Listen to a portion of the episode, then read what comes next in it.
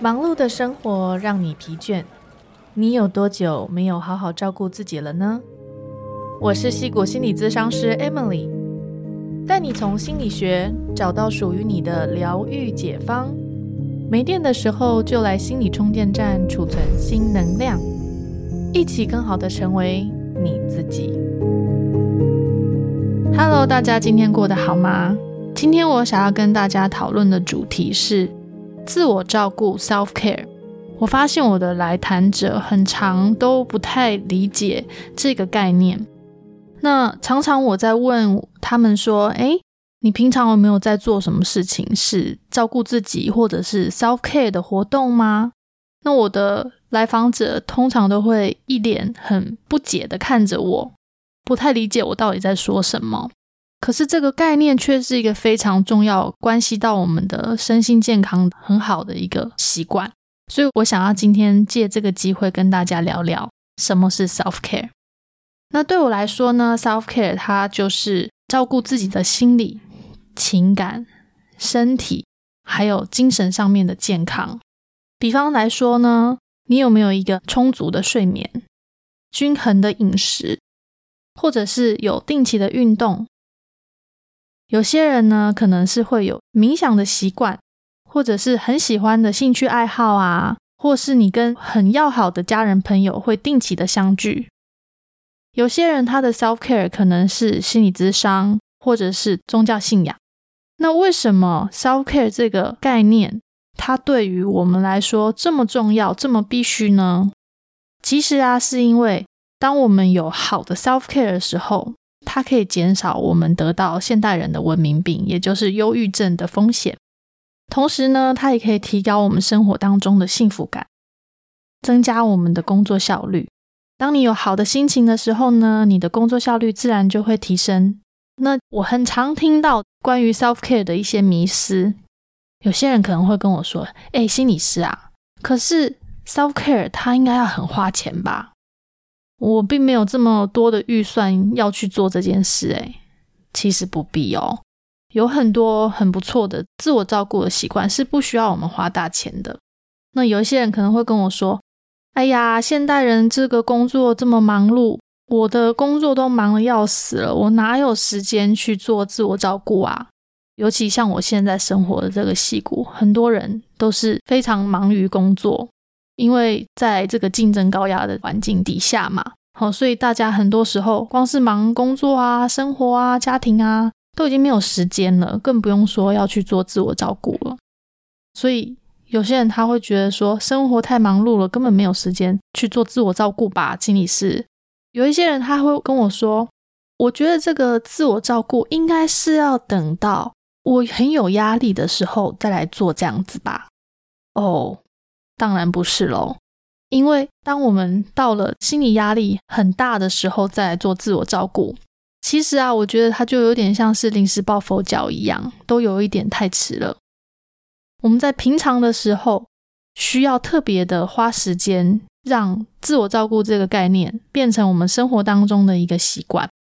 所以，当我们压力大的时候，我们就会有一个。很好的想法，或者是说念头，会知道说，嗯，我现在压力太大了，我要去找一些事情让我自己比较放松。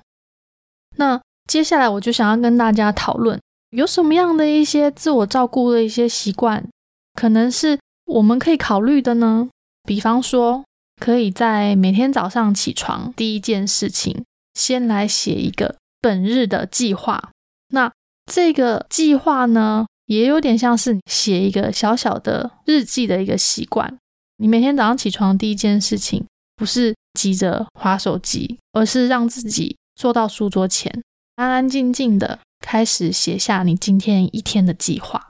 比如说，你有想完成的事情啊，或者是说你今天会安排什么事情，让自己放松一下。除了工作之余，我们也花了一些时间在照顾自己。透过这个计划，让你。做一个比较好的每日计划，然后顺便把你照顾自己的行程也安排到你的计划里面。另外一个自我照顾的习惯就是吃一顿很丰盛的早餐。我一直相信吃一个营养均衡，然后五颜六色蔬果啊，或者是说非常健康的早餐，会给我们带来很好的心情。因为当你有好的身体的健康的时候，连带着你就会有好的心情。虽然我是心理师，可是我一直很相信，你吃什么，那什么就会变成你。那除了这之外呢，还有一个很不错的建议，我想要跟大家说的，就是在每天晚上你睡觉之前，我们可以试着写一个感恩日记。这个感恩日记呢，它可以是每天你做好的一件事情，或者说你完成的事情啊，或者说你接收到了什么样的人的人给你的一些赞美啊。透过每天写这些感恩日记，你可以写一件事情，或者是三件、五件，随便你，你就写写下这个感恩日记。而隔了一段时间，当你再回头看的时候，你就会发现，其实你默默在这一段时间。完成了好多事情哦，可是因为我们平常生活忙碌，我们可能就不会去注意到这件事情。而我也发现哦，我的来访者当中，那些比较容易快乐的人，他们通常呢都是有一个特质，就是他们对于自己拥有的东西是很满足的。容易满足其实是一个人他会不会快乐的一个特质。当我们有这样子的特质的时候，我们的生活当中就会比较容易感觉到快乐。那接下来我想要跟大家分享一下，我呢作为一个心理师，我常常会去做的一些自我照顾的一些习惯。很早以前呢，尤其那时候是在疫情开始之前，我会有那种定期去做脸、去保养皮肤的这个习惯。我就很喜欢那种每个月啊特别的安排一天，然后好好的照顾自己。有被服务的这种感觉，因为我每天在工作的时候可能会很忙碌嘛，可是我每一个月都很有意识的去找一天安排这个自我照顾的活动，然后我躺在那个美容师的床上的时候，我都会觉得啊，好享受哦，而且感觉到我非常的爱护我自己，照顾我自己，所以我会给我自己安排这样子的活动。那除了这个之外呢，大概在一年多之前吧。我开始就是去做皮拉提斯，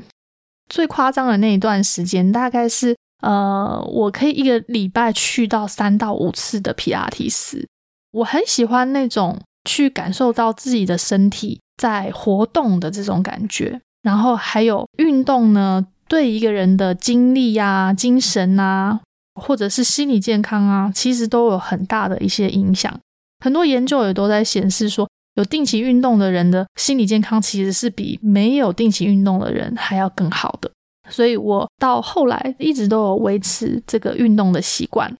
最近我还有开始做的一个新的自我照顾的一个习惯，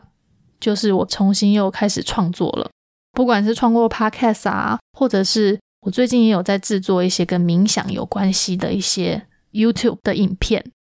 在做这个创作的这个过程当中呢，我也发现到我很容易会进入一个心流的一个状态，也就是说，时间啊，默默的就过去了，一下就好几个小时。重点是我还不会觉得累，我还觉得这种感觉特别好，所以我就会透过这些有意识的去做一些让我快乐的事情，来维持我的心理的健康。这些事情其实是 day to day 每一天我都在做的，在这个底层呢，最深最深的那个概念，是因为我很爱惜我自己，我想要好好的照顾我自己，所以我会刻意的去安排这些活动，让它安排到我的日常的生活当中。每天我在从事这些活动的时候，都是在不断的告诉我自己说，我很重视我自己，我想要让我自己每天从事的事情都是快乐的。那这个呢，也就会连带着帮助我们建立一个积极的心态，在生活当中会有积极的心态，你也会有一个比较好的能量。那这就会带到另外一个，就是我们也会更有能力接纳跟处理自己负面的情绪，因为当我们跟我们自己本身的接触觉察越来越高的时候。也会更容易去体察到自己内在的情绪，之后也会有另外一个想要跟大家分享的主题，就是关于情绪。有很多人，我发现到对于自己的情绪是比较陌生的。那我之后也可以跟大家聊聊，怎么样我们可以去觉察，甚至是去处理自己的负面的情绪。当我们跟自己有很多的接触啊，或者说对自己内部有很多体察的时候，我们也会更知道如何去处理自己负面的情绪。当然，到了一个比较严重，你会觉得说：“哎呀，我不知道怎么做，都还是没有办法摆脱我的负面情绪呢。”这个时候，我会说，其实寻求专业的协助也是必要的。有一些时候。我觉得你自己在钻牛角尖，然后想事情想不通，那你还不如就是去找一个跟你聊得来、你说的话他听得懂的人，去请他帮你理清你的思绪，这也不尝是一个比较有效率的方法。好啦，今天我想要跟大家分享的自我照顾的这个主题呢，就到此。如果喜欢我今天的节目，请记得订阅，才不会错过我的更新哦。也欢迎你把这一集分享给你那个不会照顾自己的朋友。那我们下次见喽，拜拜。